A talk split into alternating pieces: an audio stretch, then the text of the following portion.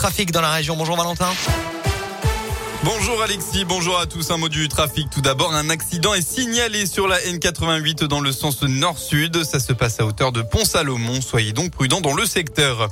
À la une de l'actualité, le protocole sanitaire pour les pistes de ski est désormais connu. En déplacement en Haute-Savoie, Jean Castex a hier annoncé ces nouvelles mesures pour garantir la tenue de la saison après un dernier hiver compliqué pour le secteur de la montagne avec la fermeture des remontées mécaniques.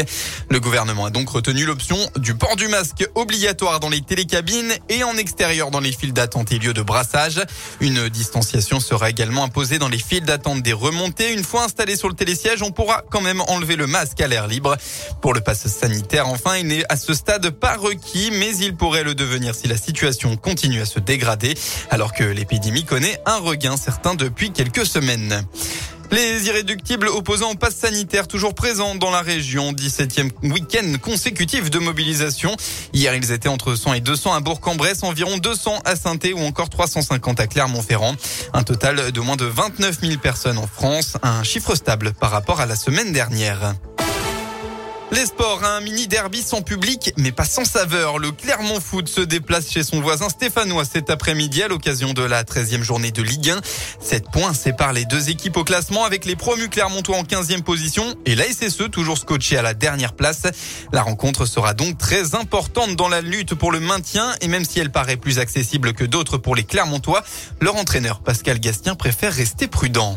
Euh, on a des points à prendre, euh, que ce soit contre Marseille le week-end dernier ou contre Saint-Etienne. Pour nous, c'est pareil, il faut qu'on engrange des points. On sait qu'il faudra 40, 42 points. Je pense que c'est mieux de les prendre contre Saint-Etienne puisque c'est un adversaire direct, c'est mathématique. On peut faire un break qui ne sera pas définitif, mais on peut faire un gros break quand même. Malgré les deux dernières défaites, je pense qu'on est quand même dans, dans plutôt bonne disposition au niveau du jeu, au niveau physique, au niveau mental. Donc euh, voilà, ça va être un match euh, très certainement âprement disputé, mais beaucoup de choses à gagner surtout.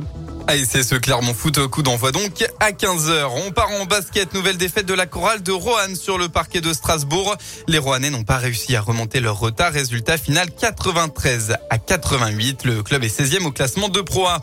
En rugby, enfin un match brouillon avec la victoire au bout. Le 15 de France a hier assez difficilement battu l'Argentine dans ce premier test de la tournée d'automne. Résultat final 29 à 20. Les Bleus affronteront maintenant la Géorgie dimanche prochain à 14h avant la Nouvelle-Zélande le 20 novembre prochain. On passe enfin à la météo dans la région. C'est une journée plutôt nuageuse qu'on va retrouver aujourd'hui. Quelques éclaircies encore dans la Haute-Loire, puis de la grisaille ensuite partout en Auvergne-Rhône-Alpes, avec même peut-être de rares averses dans l'Ain. Côté Mercure, il fera entre 7 et 10 degrés au maximum de la journée.